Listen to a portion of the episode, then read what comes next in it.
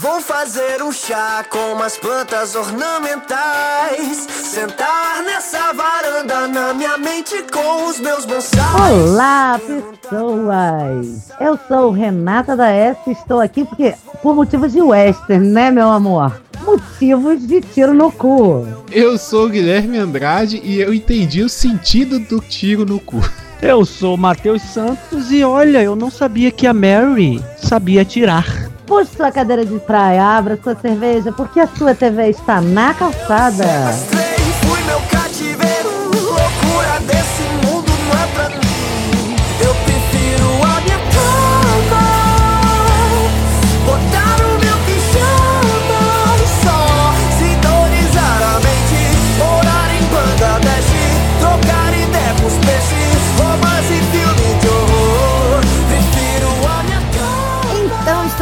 Para conversar sobre Godless, um western cheio de mulheres, de pessoas loucas. E vamos começar com a sinopse dizendo que é lento, Brasil. É lento. Western sempre é lento. Sinopse.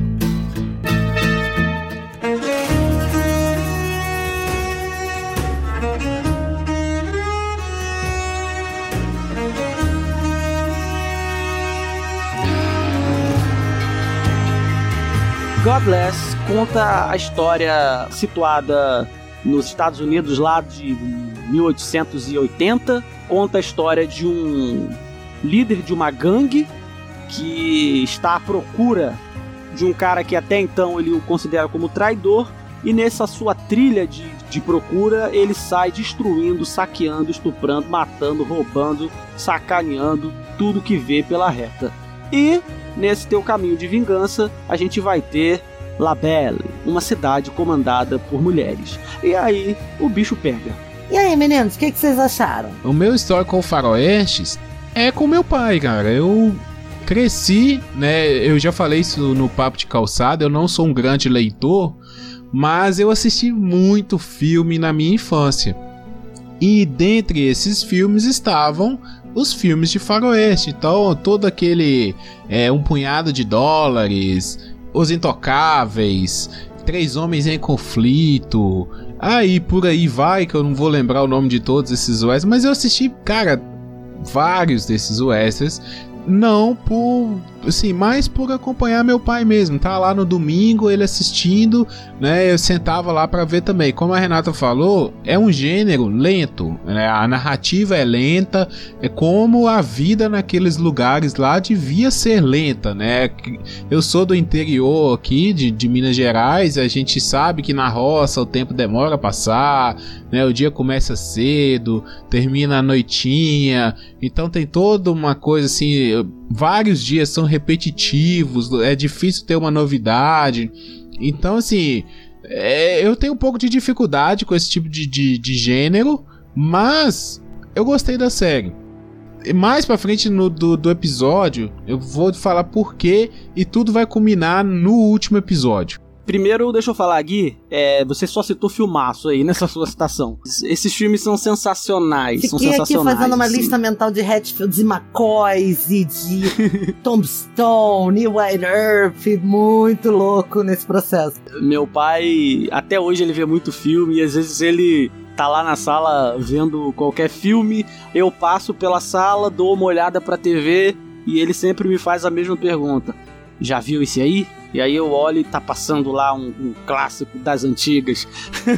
aí eu sempre paro com ele, assisto um pedacinho e aí eu fico ali na minha cabeça, sabe, relembrando, fico todo nostálgico, lembrando das épocas em que o molequinho parava pra ver filmes com meu pai, sabe? Era, era, era muito legal. Posso fazer uma breve pausa nessa história? Aproveite, faça mais isso, porque dá muita saudade, cara, depois. É muito gostoso ver filme velho, ver filme ruim, mas ver filme com pai, porque isso é maravilhoso na vida. E, e esse recado é pra você que tá ouvindo aí também. Isso vai te dar uma, uma, uma saudade brutal no futuro, sério. Gui, você falou que a série. Você. A série é lenta, mas você se acostumou, você entendeu que é o tipo de narrativa. eu também, eu não tenho problema com isso, sabe? Para quem já assistiu outros filmes de, de, de, de, de Bang Bang, de Velho Oeste, de Faroeste, sabe como é que é a narrativa. A série, para mim, como visão inicial aqui pra gente poder falar mais, ela é muito boa, muito boa, mas assim, cara, disparado, muito boa, porém, e um grande porém, poderia ter sido muito melhor. Mas aí a gente, a gente explana mais. Não, gente, isso é maravilhoso da gente comentar aqui, porque é incomum nós três temos isso. Eu, meu pai era mega cinéfilo e meu pai era apaixonado por faroeste, velho oeste, western, etc. É, eu me apaixonei assim, obviamente. Na verdade, a minha iniciação no mundo do, de filmes e séries foi com a série Dallas, quando passava no domingo depois do Fantástico na Globo e eu era uma criança piquititica e eu sentava na barriga do meu pai para ver meu pai dormia e eu assistia. E é uma série horrível. É uma série que não é recomendada para crianças. Pelo amor de Deus, aquela putaria. Eu era uma criança pequenininha, de fraldinha, vendo Dallas e era maravilhoso. É uma lembrança que eu tenho que é uma delícia. Meu pai roncava, a barriga dele subia e descia eu sentada naquela barriga fazendo tipo tobogã, sabe? Muito maneiro. E também tenho isso em comum com vocês. Meu pai ia pirar com Godless. A gente ia sentar e tomar cerveja e ver um episódio por dia. Ele não ia me deixar voltar para casa. Ia falar: fica mais um dia porque não acabou a série. Fica mais um dia porque não acabou a série. Meu pai era o tipo do cara super agregador e tal. Ele já partiu, vai fazer 10 anos agora em maio. E ele ia ficar louco com a série. Eu também acho que tem pontos, alguns pontos bastante importantes em que a série poderia ser melhor. Mas, obviamente, tocada por outras questões que muito provavelmente os meninos não foram tocados.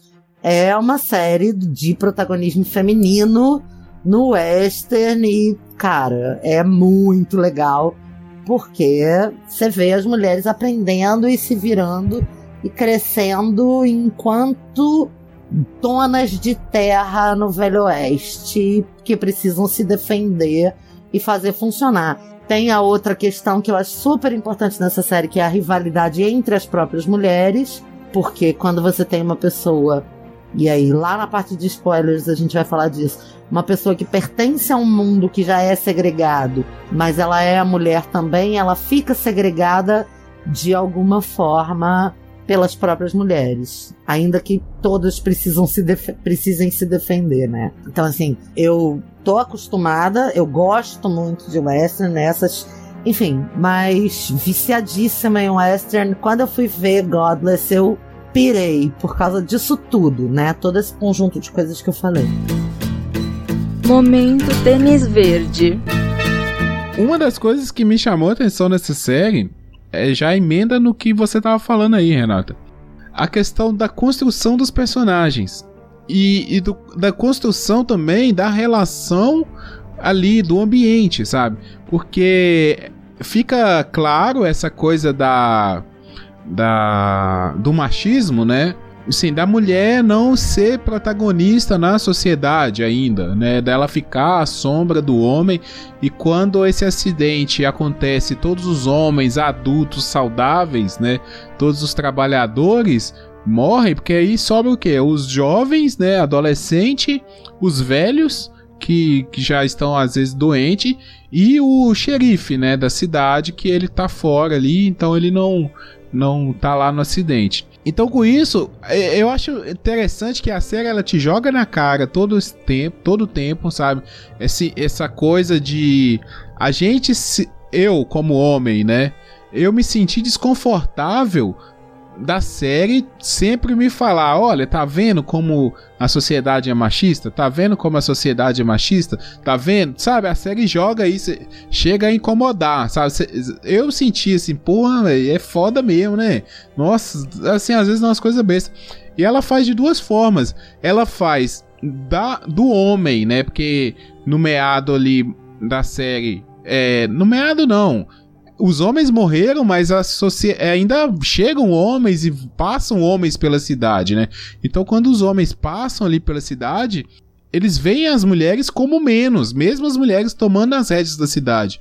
E também das próprias mulheres, né? Como a, você falou, Renata, é, tem um conflito entre elas, e assim, tem umas que, que acham normal o homem é, ser o líder da sociedade, né? E acha super anormal uma mulher tentar tomar esse lugar, tentar assumir esse posto. Ela acha isso, não, isso não existe, isso não é o nosso lugar, né? Com, e conflita com a, as outras mulheres que assumem isso, veem essa oportunidade, né? De, de se libertar, de, de tomar as redes da própria vida, tomar as próprias decisões, e, e aí causa todo esse conflito. Então eu achei interessante essa, esse formato, que a série ela nem é tanto sobre é, tiro, sobre matar, sobre gangues, ela é sobre conflitos pessoais e, e essa coisa do, do machismo mesmo.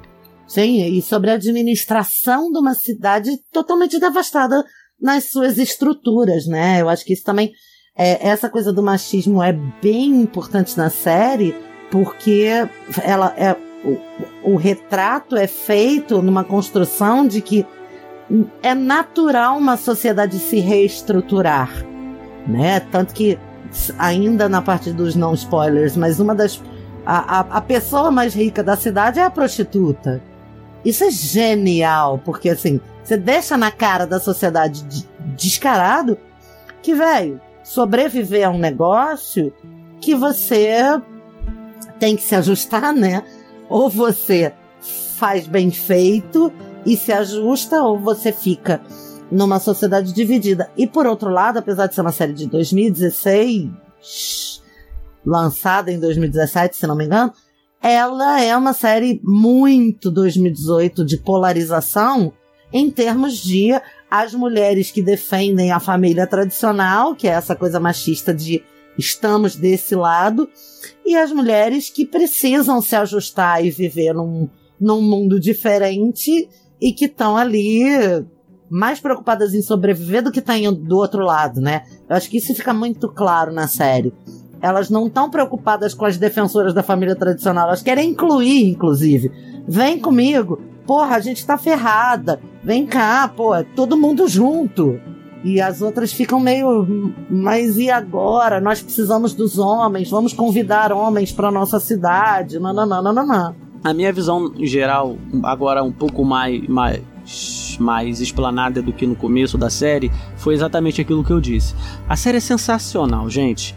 Então, essa parte serve mais para quem tá aqui vendo, ouvindo e ainda não assistiu a série é, veja, vale muito a pena. Se você gosta de, de Velho Oeste, se você gosta de cavalo, poeira, tiro, duelo, vai lá, vai assistir. A fotografia da série é uma das coisas mais lindas que eu já vi. Cara, é sensacional, é sensacional.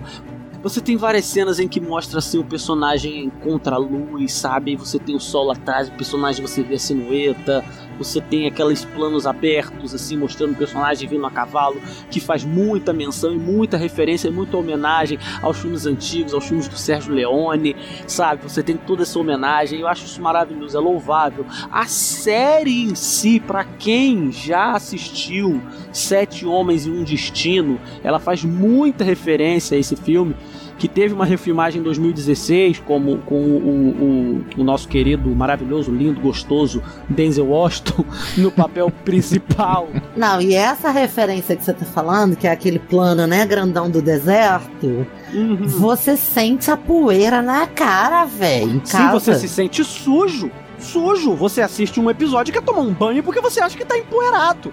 Isso, a série consegue passar isso assim, a fotografia, né, sempre puxando um pouco mais para aquele tom amarelado, né, das estradas de chão batido, a poeira levantando. É, é muito legal. Deixa eu falar um pouquinho das atuações, são perfeitas, principalmente Jeff Daniels. Caraca, que filha da puta esse ator, cara. É lindo. Cara, ele veste a manta do, do personagem. E aí, de novo, eu lembro de Sete Homens e um Destino, porque eu assisti esse filme recentemente. E só para quem não assistiu, gente, Sete Homens e um Destino, ele conta a história de uma vila que tá sendo achacada por uns caras que chegam e falam: tudo essa vila que é nossa e a gente vai chegar aqui e mandar nessa porra. Então a vila vai lá e contrata um grupo de mercenários para poder defender a vila. É basicamente isso sabe? É basicamente isso. O vilão dos Sete Homens e um Destino, você vê muito ele no Jeff Daniels que é aquele cara que ele, na cabeça louca dele, ele tem um ideal, sabe? Isso é que é maneiro. Ele não é só maldade, sabe? Se você assistiu o The Walking Dead, você tem aqui o Negan, que é aquele cara com do, do bastão. É um que é aquele dos cara que homens ele acha mais que é maravilhosos e gostosos de todo cinema. Assista. Sim, que ator, que ator, que ator. Ele acha que ele, que ele, que ele tem um ideal, né? Ele acha que ele é o salvador do mundo, ele tem aquela visão. Não, gente, eu tô fazendo isso aqui, mas eu não sou uma porra de um psicopata escroto que, que esmaga crânios. Eu tenho um ideal, eu sou o salvador da porra desse mundo. É assim que É. ele fala. E o é Jeff um Daniels. profeta, né? Exato, exato. E o personagem do, do, do Jeff Daniels, que é o. Frank o. Griffin. Frank Griffin, ele é assim, cara. A cena inicial dele, uma das, não é a inicial, que ele entra na igreja. Vocês lembram? Vocês sabem do que eu tô falando, de cavalo. Puta que pariu, velho! Meu irmão, aquilo é muito bom. E você tá a galera lá na igreja louvando, você só ouve aquela coisa, os passos do cavalo. Cara entra, velho, e o cara faz um discurso. Com cara de quem tá eternamente bêbado. Isso é bem necessário. A cara dele é de quem tá bêbado o tempo todo. Exatamente. E ele tá barbudão, tá surrado pra caraca. E aí você já apresenta, a série já te apresenta um personagem que você, você, você, caraca, eu quero saber qual é a desse cara. Ele é um vilão de retorcer ou as nossas entranhas. É basicamente isso. Você vê as cenas que começam indo pra lá, pra gangue dele, a tua entranha já começa a retorcer. Por mais que seja extremamente lento, e eu concordo que é extremamente lento, eu não considero Godless uma série. Eu considero Godless um filmão de sete horas. Porque ela tem essa, esse entrelace que eu, eu, fanzoca de western, considero necessário de você entrar naquele clima desértico bizarro e naquela vida árida difícil. É quase como, sei lá, Central do Brasil e um, um filme no Nordeste, alguma coisa que você precise realmente começar a sentir o árido no couro, sabe? Só que nesse processo eles vão apresentando personagens incríveis, que é, né, o Frank Griffin. Aí também te apresentam o Roy Good, que é o tal do cara que traiu. E você não sabe por que, que ele traiu. Ele era vilão e virou protagonista mocinho? Como assim? É uma puta confusão de sentimentos, mas que você só. que, que realmente só esse gênero tem o jeito de fazer, né? Vamos combinar. E aí, né, também nesse meio tempo, vem as mulheres e os idiotas, porque todo western tem um idiota.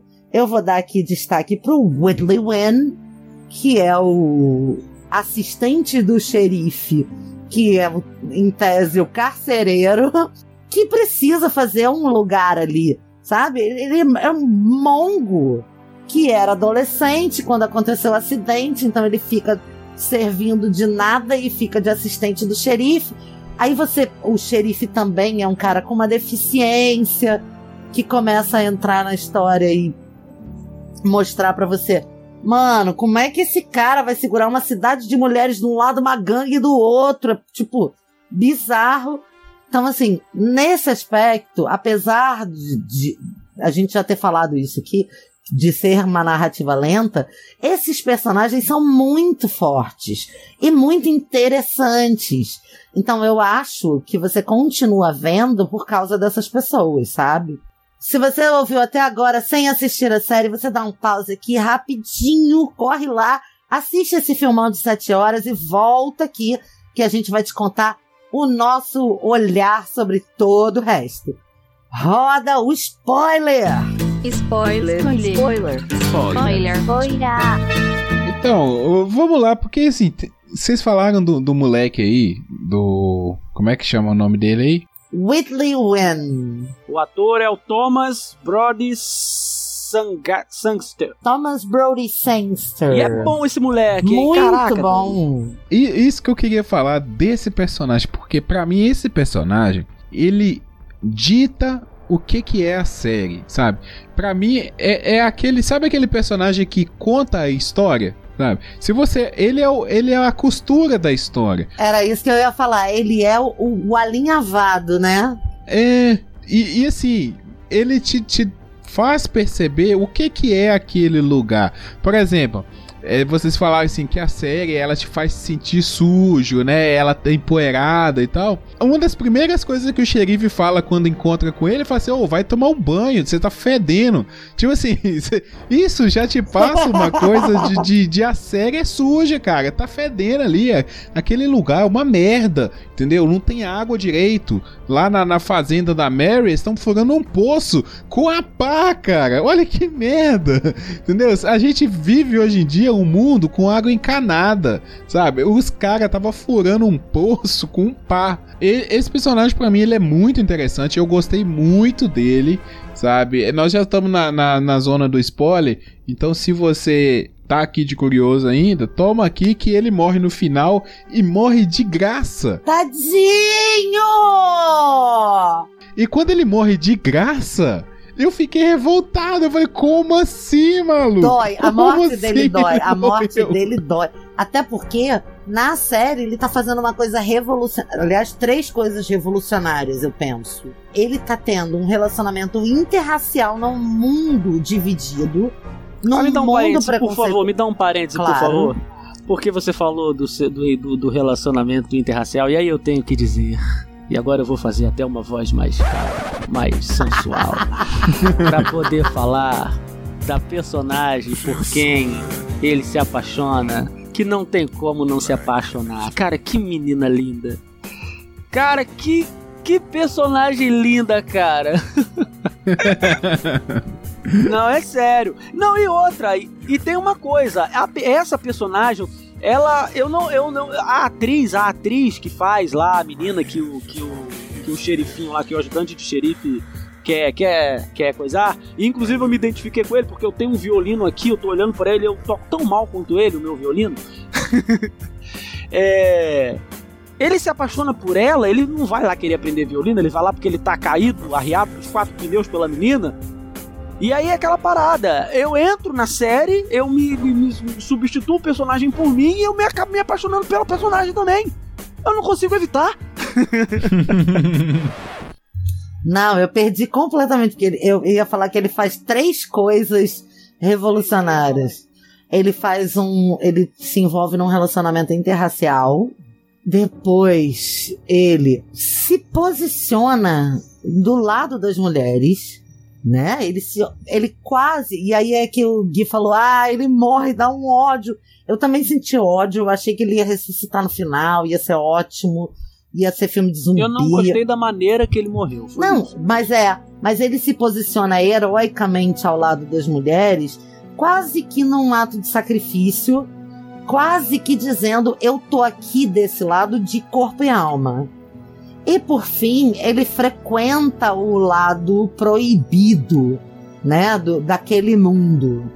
Então, ele ainda faz uma comédia incrível que eu colocaria como uma quarta coisa, que é, ele é engraçado, ele é um agente penitenciário. E ele não é um bocó, ele é bom. Ele é só, sabe? Ele, ele é, é só um menino, cara. ele é só menino, é, exato. Sim, mas aí é que tá, ele é bom. Ele é bom, ele é bom no que ele faz. Assim, ele, ele sabe atirar, ele é bom de mira, entendeu? Ele não foge da briga. Sim. E é por isso que a gente fica revoltado, Exato. cara, porque ele, é, ele sabe, você fala assim, não, agora ele vai lá, vai meter bala nos caras ali. Não, tudo bem, a gente achava que ele ia morrer mesmo, porque uma galera ia morrer morrer ali, não tinha sim, como. Sim, Mas sim. ele a maneira como ele sem morreu, dar um tiro, mano. Eu pensei, poxa, o que que ele fez? Será que ele pisou no pé do diretor, o diretor ficou puto com ele, falou, só de raiva eu vou te matar de um jeito escuro. Não, eu acho que aí ainda no momento tênis verde lá atrás, ele morre só para mostrar que às vezes você tá do lado certo, fazendo a coisa certa e sendo a pessoa certa e não dá nada para você, sabe? Às vezes acontece mesmo. Você é frágil, você é pequeno. Ah, ainda mais naquela época, né? Que tudo era resolvido dessa maneira, né? E, e olha só, você é frágil, você é pequeno e essa história não é sua. Essa história não era dele. Ele é um personagem sensacional e um ator sensacional. Mas a história não era dele. Ele não, ele era um coadjuvante.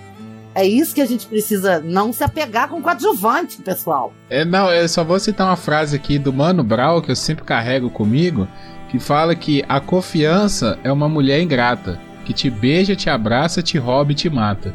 Exato. E é isso aí que aconteceu com ele, cara. Ele tava tão confiante, mas tão confiante, que ele meteu as caras lá e puf, morreu. Mas, mas, Gui, isso é mais uma faceta, talvez até, e aí se a gente fosse analisar de um jeito filosófico, do machismo estruturado. Como ele era o único homem disputando aquela batalha, ele é o primeiro a morrer, viado. E morre de um jeito estupidérrimo, entendeu? Mas aí é só, é só mais uma, um detalhe bobo que, perto de toda a grandeza da série dos personagens, não faz, não faz nenhum. nem cosquinha, né? É que a gente amou ele mesmo, é isso aí. A gente ama e se apega e abraça.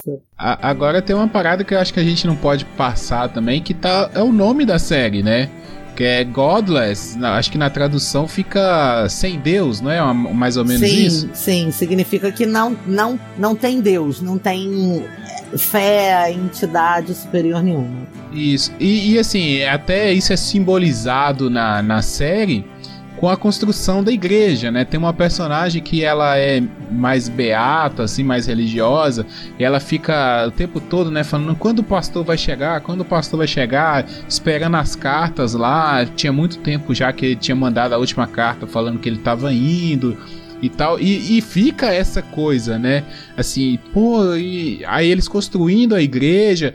Então, e aí é outro ponto que eu queria puxar aqui, que vocês falaram que o personagem do do Jeff, é Jeff Daniels, né? Sim. Ele, o Frank Griffin, que ele é o vilão, mas assim, ele não é o vilão, vilão vilão, sabe? Aquele vilão de história em quadrinho que é mal porque é mal. Sabe? E eu, e eu acho, eu gosto desse tipo de vilão. Ele é um vilão bem construído.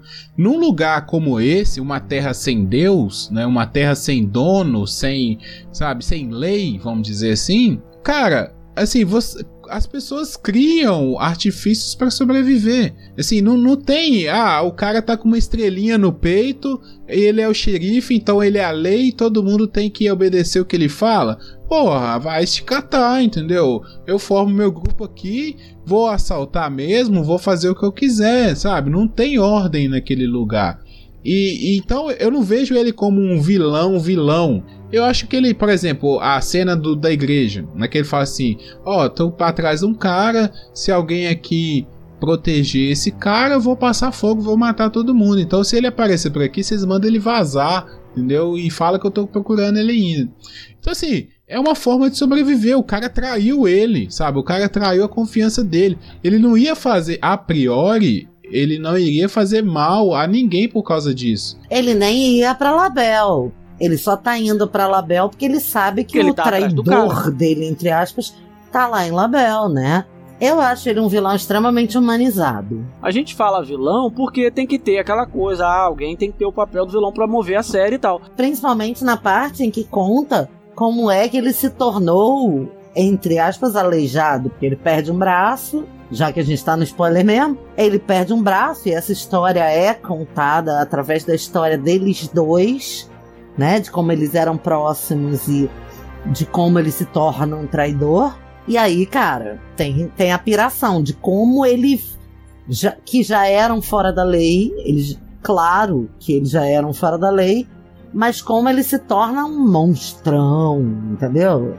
E, e- e eu acho super bonito, porque, na verdade, conta como grande parte dos westerns a linha tênue entre o amor e o ódio, né? Porque ele amava loucamente esse filho adotivo e de repente esse filho adotivo virou a figura do demônio que ele tem que caçar. Por quê? E aí isso é muito importante para a narrativa da série. Ele tem que caçar esse cara porque ele sabe como ele vai morrer. Pois é, mas agora, vamos lá, a gente tá no spoiler, então pode falar tudo. Esse negócio de ele sabe como vai morrer não ficou explicado na série, ficou? Do porquê que ele sempre falava isso que sabia como iria morrer? Ficou assim. Então eu passei batido. Ele dizia que tinha tido uma visão de como ele ia morrer, que ele sabia a hora e o como, E o Roy Good não acredita nisso. Ele diz que as coisas podem mudar no caminho. Sim, mas isso não é mostrado. Ele só fala. Não, mas ele é um fanático. Ele É, é. exatamente. Por isso que ele persegue as religiões também. Por isso que ele faz o, o ataque na igreja e, e deixa essas coisas, né, pré-contadas. Porque quando ele, ele, ele sabe pelas mãos de quem e como e quando ele vai morrer. Então ele tá ao mesmo tempo, essa, essa é pra mim a grande questão. Ao mesmo tempo que ele tá fugindo dessa morte, ele tá perseguindo essa morte. É, eu, eu acho que o que não ficou esclarecido, aí eu não lembro mesmo, é se ele morre realmente no lugar que ele achou que, que ele sabia que ele ia morrer. Não, Entendeu? Não. não, não. Não, não, não, não, não, não, não. Tanto que ele fala. o Roy prova pra ele que a visão dele de mundo tava errada. É, e aí é super grande, né, essa coisa. Se você fez tudo isso porque você sabia aonde você ia chegar, eu tô aqui pra te provar que você tava errado o tempo todo. E é uma cena muito boa, cara. Que no- ela. é- eu gosto dessa, da série em algum. Assim, ela não é muito. Ah, o fulano vai morrer, então nós temos que ter um slow motion aqui agora e uma trilha de fundo. Não, o cara vai morrer, ele morreu mesmo. Morreu mesmo aí, morreu, porque é assim que é o mundo. É sabe? bem assim, O- é isso o aí. Nosso, o nosso ajudante de xerife, a gente tem ali o momento, mas morreu. Morreu, morreu, passou, depois a. Exato, a menina vai lá e chora por ele e, e, e- e morreu. E quando. Não, o- ela o vai nosso- lá, chora por ele, pega a arma e vai pra luta. Exato, e quando o nosso. Jeff Daniels. Quando o nosso Jeff Daniels morre, ele morre. Porque na vida é assim, quando chega a hora de morrer, filho, morreu. Morreu. Ah, não é assim que eu morro, não. Não, tu tava errado. Pum, toma um tirambaço. Morreu feio, morreu, caiu fedendo.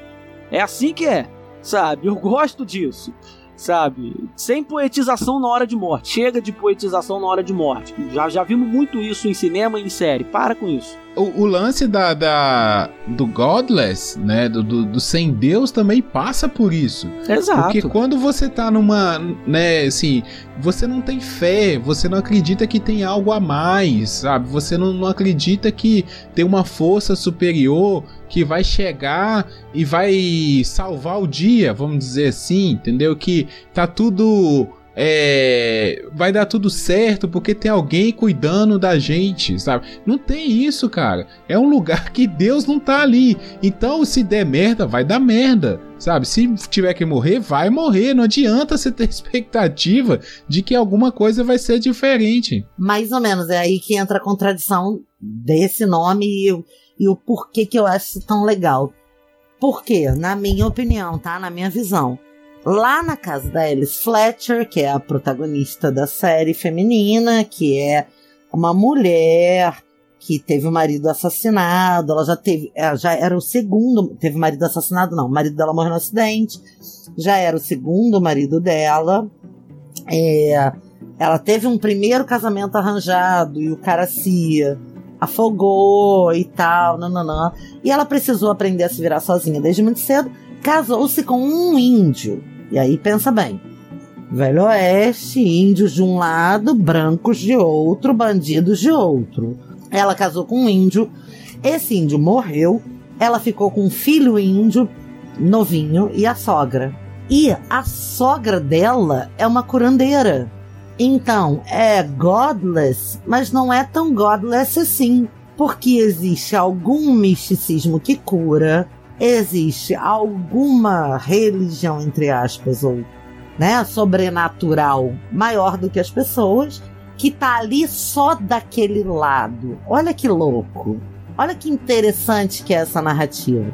Porque aí o cara que tá fugindo do bandidaço, mas que era bandido, mas não é, que é o tal do Roy Good, que traiu, né, o Jeff Bridges.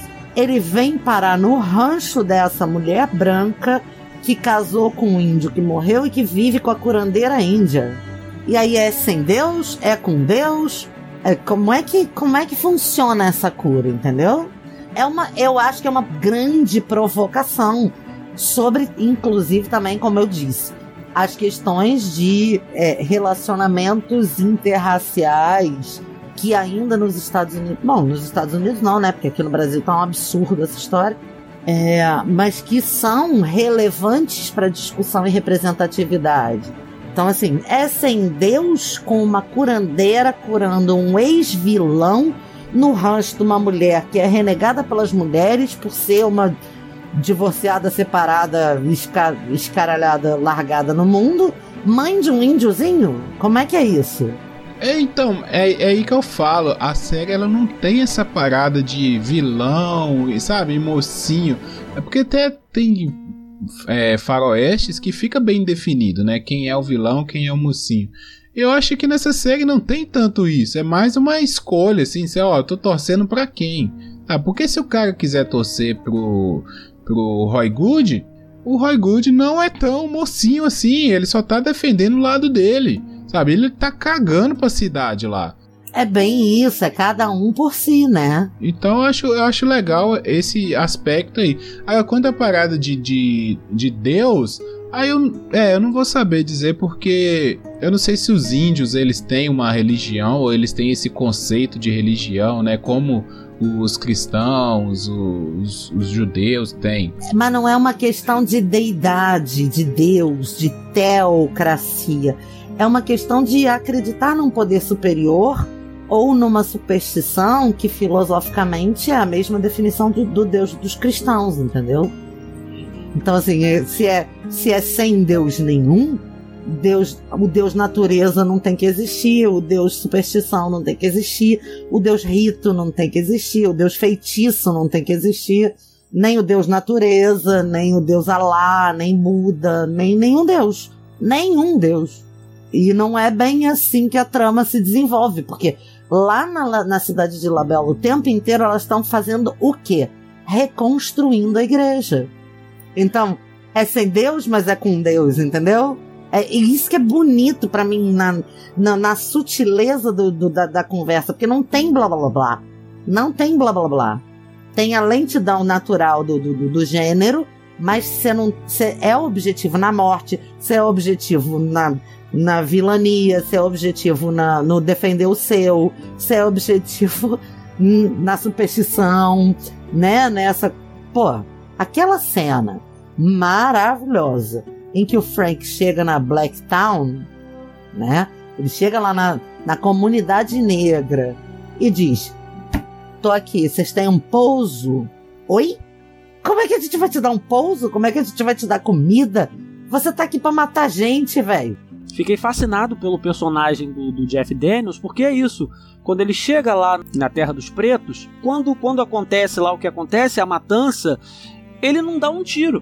E tem uma hora que ele fala: para, para, chega, chega, não queria matar ninguém aqui, eu só queria que vocês ficassem fora do caminho, porque eu tô atrás do cara. O objetivo dele é esse. Não, e a maravilhosidade de você estar tá sentado numa mesa e o cara virar para você e falar: eu sei que tem duas armas apontadas para cá, tem duas armas apontadas para lá, e o que, que a gente vai fazer? Quem vai dar o primeiro tiro, quem vai se fuder primeiro, sabe? Ai, maravilha. Aham, uhum, é verdade, é verdade. E ele, ele, ele, ele não dá um tiro. Então você, você, você vê que ele não é, ele não é o cara sanguinário. Ele tem um ideal e um ideal bem, bem, bem, bem distorcido. Aí tem uma hora que você vê ele chegando num lugar onde tá a galera doente. Cara, é, é, um, é um mundo tão escroto, tão sem Deus mesmo, que a galera que tá doente, eu esqueci a doença, não sei, acho que é malária, né? Uma peste negra dos infernos, uma doença desgraçada. Aquilo ali é a quarentena. Eles pegam a galera, bota longe e fala: olha, não vem pra cá se misturar com a gente, não. Morre aí, seus desgraçados, que vocês já estão condenados à morte. Entendeu? Não tem, não tem alternativa. E o cara chega lá e começa a cuidar da galera. Ele entra lá com amor. Isso é muito dicotômico. Aquilo ali tudo serve para você entender aquela cabeça perturbada do, do personagem para você poder construir mais o personagem não para você ah não eu, eu, entendo ele eu compro o que ele tá o que ele tá querendo fazer assim não mas para você poder entender do porquê que ele faz aquilo que não era só um cara louco né? Era um cara que tinha uma visão de mundo é, é, é, baseada na, na, na, vivência que ele teve. O cara foi abandonado, teve uma infância de merda, cresceu na merda, viveu na merda, é um mundo de merda. E depois adotou um garoto que teve uma infância de merda, que era um merda, e que ainda foi lá e, na visão dele, traiu ele. Exatamente, porque ele tentou colocar naquele garoto o que ele não teve, tentou dar para aquele garoto mais ou menos o que ele não teve. Não, eu vou te dar aqui um, uma família que é a tua família, eu vou ser teu pai, vou te ensinar tudo que você precisa saber. E ele realmente ensina. O cara vira bom de bom, o, o, Roy Good vira, vira bom no gatilho porque ele ensinou. O, o Roy Good sabe sabe domar os cavalos lá, que é maneira aquela cena, né? Que ele bota o cavalo para sentar e tal, porque foi Cara, ele muito que linda ensinou, aquela cena. né? Porque foi ele que ensinou, ele sabe cavalgar porque foi ele que ensinou. E aí o cara trai ele, é claro que aquilo ali ia deixar o cara putaço, prostituto da vida. né? Vamos pros personagens favoritos? Personagens favoritos. Todo mundo amou o Jeff Daniels, todo mundo gostou muito do, do, do, do White Wind. É, os personagens são muito legais. Mas a gente não falou do, do xerife. O que que acontece? O xerife, ele é um cara visto pela, pela, pela, por, por essa cidade que só sobrou mulheres por causa do acidente, como um covarde. Porque ele nunca tá lá para resolver as coisas. E depois você vai entender do porquê que ele não tá lá para resolver as coisas. Porque ele tá ficando cego. É isso, cara. O cara tá ficando cego. E ele não consegue mais atirar né? Inclusive tem uma cena que chega os arruaceiros lá na cidade, lá querendo tocar o terror, querendo anarquizar, e ele vai lá cumprir o papel dele, dele de xerife, o cara tropeça e cai no chão. É foda, é Aí foda. chega um menino lá e dá um tiro nos caras e fala, porra. E você vê que o moleque é maneiro, que ele, ele ainda dá moral pro xerife. Ele fala: olha, vocês ouviram o xerife. Mete o pé. E, e- e aí depois ele usa um óculos, né? Que é muito legal. Toda hora que ele tem que, tem que ver as coisas, ele. Mas você vê que o cara ele é bom. Quando ele sai na perseguição lá do, do Jeff Daniels, o querendo achar as pistas, ele vai, tipo, vendo na cabeça dele tudo que aconteceu. E você vê pela visão dele de detetive o que aconteceu quando o Roy Good, né, supostamente traiu a galera. Cara, muito bom. Essa cena é muito foda, cara. Porque você tá tendo flashback do que aconteceu e você tá vendo o quão foda é o xerife. E ele é escorraçado pela cidade porque o cara tá ficando cego, velho. Ele, ele é um personagem muito maneiro, cara. É, mas é o que eu tava falando no começo, acho que aqui do episódio, que os personagens destacados, se você quiser fazer um, um episódio de cast sobre cada personagem, você tem razão. Você tem a irmã do xerife que cuida dos sobrinhos, que é mulher, que é viúva e que virou lésbica porque o mundo dela acabou em carência. Ah, deixa eu só falar uma coisa sobre essa personagem.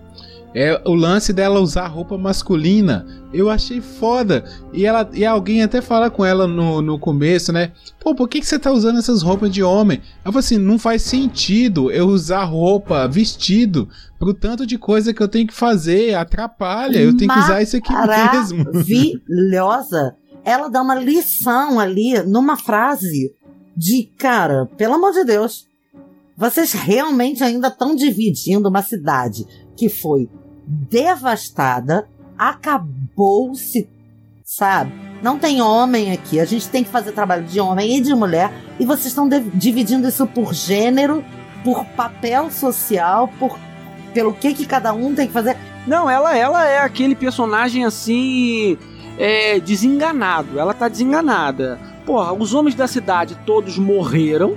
A cidade sobrou só pra mulheres que naquela época e muitos anos ainda depois daquela época só serviam mesmo pra reproduzir, pra botar filho no mundo e, e- e- e- e satisfazer os homens, com ou sem consentimento, ainda é isso, né? Ainda é esse ponto. Satisfazer os homens com consentimento, se não tiver consentimento, vai satisfazer do mesmo jeito. Exatamente, por isso que eu acho tão representativo a prostituta ser a pessoa mais rica da cidade, que vai comprar todos os cavalos, que tem dinheiro para reconstruir a igreja, que ela é prostituta. Ela tem o dinheiro que financia a reconstrução da igreja, senão a cidade fica o quê? Godless, sem Deus. Porque ela chega, ela pensa assim, ela, ela pensa assim, quer saber? Os homens dessa porra dessa cidade, desse mundo, vão me usar, eu querendo ou não, então eu vou me valer disso. Ela chega nessa conclusão. Não, incrível, incrível. Eu acho incrível. É, eu concordo com tudo que vocês falaram. É, eu só queria destacar dois personagens que aparecem de fundo, mas que preenchem bem, sabe, o, o espaço. Primeiro é a velha, a Índia. Eu acho essa personagem, ela tem um alívio cômico ali muito legal. Ela é, É. maravilhosa e é uma atriz grandiosa, né? Uhum. Ela compõe muito bem.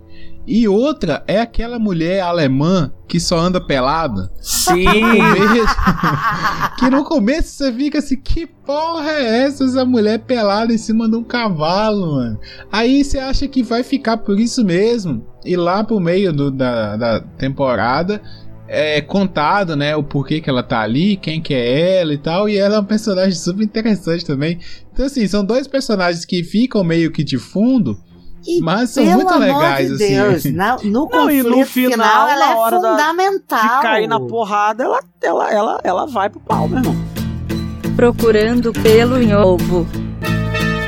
Eu não tenho problema com a série ser é, é, contemplativa, não tenho mesmo, mas eu acho que ela é um pouco contemplativa demais. Exemplo, quando o Roy Good chega na fazenda e você entende, você entende ali na hora que ele vai se relacionar com a família e que ele vai ter um affair, você não sabe até que ponto, com a personagem lá da Michelle Dockery. Você sabe na hora. Então, eles aprofundam demais aquilo, eu achei desnecessário porque eles queriam botar o, o Roy Good no papel do pai que o garoto nunca teve e, e do marido que ela acabou nunca, nunca tendo de verdade, porque o primeiro marido morreu antes de consumar o casamento, no- no- na enchente, sei lá, aquela porra lá que tem. O outro morreu depois e a mulher virou sozinha e é considerada pela cidade como uma bruxa, sei lá, um- né, uma, uma feiticeira da, da casa do cacete, um negócio assim. E aí chega o cara. Então, aquela coisa ali de construção dele, cuidando dos cavalos, eu acho que fica muito ali. Eu acho que passou um pouco. Não precisava tanto. E outra coisa, a cidade das mulheres, gente, Labelle, ela, ela não foi o tema principal. Ela ficou como plano de fundo pra trama. Sério que você acha isso? Eu não. Eu tenho um ponto de vista um pouco diferente. Labelle, como o, o personagem principal, ele só tá no trailer mesmo. Porque na minha visão, na minha humilde visão, Labelle é uma cidade só de mulheres, porque a gente teve aquele acidente em que matou praticamente todos os homens da cidade.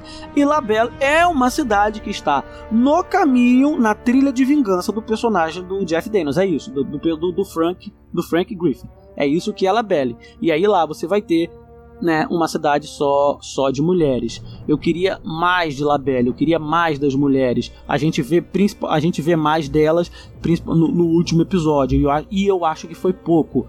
E eu queria que fosse uma série menor. Eu queria que fosse uma série menor. Eu acho que não, não, não. Porque a série contou. Porque a série contou sete episódios. Eu acho que foi demais. É, dava pra fazer em quatro, dava. Eu concordo. É a única coisa que eu concordo. Cara, meu ponto fraco é que a série, ela às vezes arruma soluções, não sei se fracas, mas muito simples, sabe? Por exemplo, é, o lance da, da. Eu só vou chamar ela de Mary, mas é, é Alice, né? O nome da personagem. É Alice Fletcher. Isso. Eu- o lance dela é ir lá na cadeia, tirar o Roy Good da cadeia e levar pra casa dela. É, Cara, sabia que ia dar merda, entendeu? Isso é muito simples. Assim, ó, vai levar, entendeu? Aí o cara vai lá atrás dela, vai atrás dele. E aí eu só não sabia como que a cidade ia entrar nesse meio. Aí depois teve o lance do- dos cavalos, aí teve um interesse comum ali. Beleza, então eu já achei isso meio assim, fraco do, do roteiro de, de ter escolhido algumas saídas fracas. Tá, mas eu preciso te pedir perdão aqui nesse momento pra dizer que essa é, o momento em que mostra que ela desafia a porra toda. Essa é a hora que ela se estabelece como personagem desafiadora. Então, assim, se tirasse essa cena ou esse trecho, ela não seria quem ela é. Mas por, o cara já tava lá na fazenda dela. Né? Ele chegou lá primeiro, o xerife foi lá buscar ele. Se ela queria peitar alguma coisa, por que, que ela não peitou ele lá? Por que, que ela falou, não, você não vai tirar ele daqui não. Se você tirar ele daqui, você tem que me matar, entendeu? Então por que, que ela deixou ele sair e depois foi lá buscar ele de novo? Isso pra mim foi fraco. Porque senão o xerife não seria foda. Aí é que tá. E tem toda uma construção que é. Isso é muito típico de Faroeste. Você não, cê não tem como fazer essa interseção menor do que cada personagem ter realmente o seu lugar. É, é muito complexo, porque é, é do gênero, sabe? Eu, eu não gostei dessa solução. Se o xerife chega lá e ela peita ele, como ela peitou as mulheres lá, quando as mulheres foram lá, o negócio do cavalo, dos cavalos negociar e tudo, sabe? Ela trata todo mundo assim, ó, se vocês quiserem, eu que mando aqui, entendeu? Vocês que estão pedindo alguma coisa, eu não devo nada a ninguém, não, sabe? Se fosse um caso assim, eu até entendia, mas esse vai lá e volta cá, ah, pra mim não, não, Sabe, o roteiro poderia ter sido mais ousado aí, achado alguma outra solução, mas beleza. É, nós estamos caçando pelo em ovo, a série é muito boa. É, o, por exemplo, quando o, o grupo, o bando do, do Griffin vai lá na cidade do, dos negros, né? Eu achei interessante o capanga dele já ter avisado, ó, nós vamos lá, mas tem uma, eu tenho uma preocupação aqui, que é esse lugar, tal, são, são ex-combatentes do exército e tal, eles podem ser perigosos. Então, aí o bando do Griff vai lá antecipar um problema, né? Achei isso interessante. Mas eles terem massacrado o pessoal, sabe, do jeito que eles fizeram, sendo que os caras eram combatentes, eram experientes, estava à noite, eles conheciam o território, eles estavam preparados e ter sido um massacre daquele jeito, eu achei Sabe, eu, eu falei assim, é, isso aí pra mim também não me convenceu. Sou obrigado a concordar.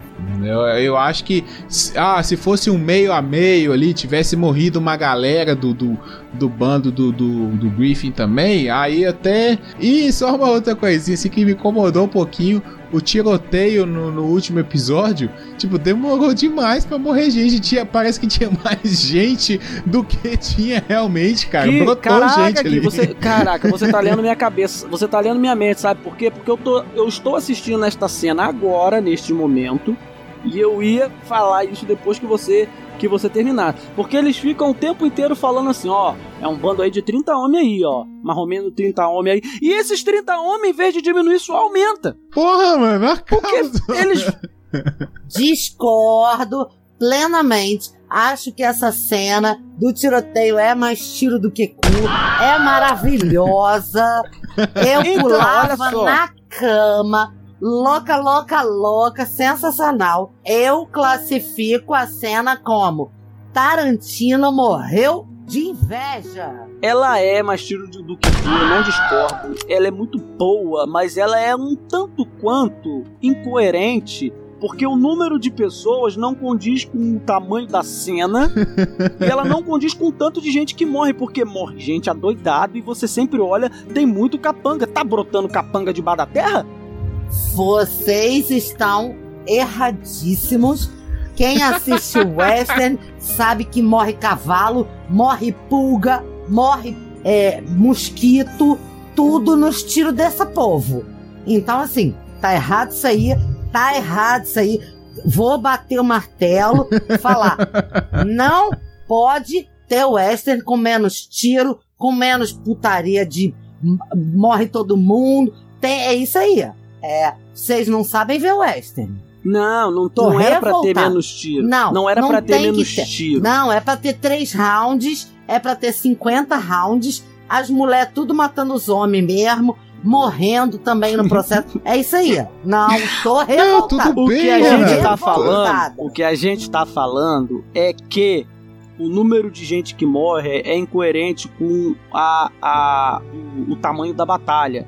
Porque eles ficam nessa de um bando de 30 homens, então você fica se sempre nessa. Ah, marromeno 30, marromeno 30. Mateus, western, coerência, não cabe junto.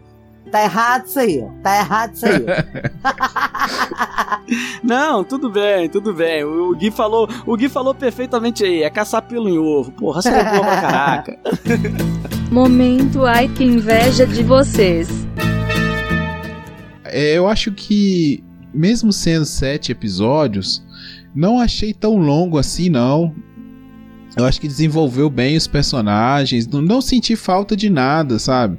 Eu gostei da série, realmente acho que não deve nada, só essas soluçõezinhas assim de roteiro que eu acho que poderiam ser melhor trabalhada, mas também é, como a Renata falou, é característica do gênero. Então, como é característica do gênero, não tem como a gente querer também uma super coisa assim. É, eu acho que bate na nostalgia, bate na reconstrução daqueles clássicos.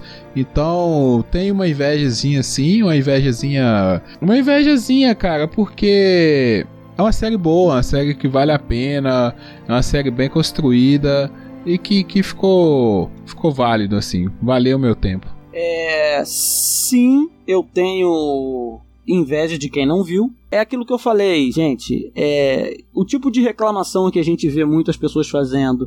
Ah, porque é tema batido. Ah, porque porque eu já vi isso. Não, gente, para para, é muito difícil você ter uma coisa 100% nova. O que a gente tem é uma coisa que a gente já viu feita de uma maneira melhor ou com elementos diferentes. A gente tem uma, uma série de, de Velho Oeste, né? De Bang Bang.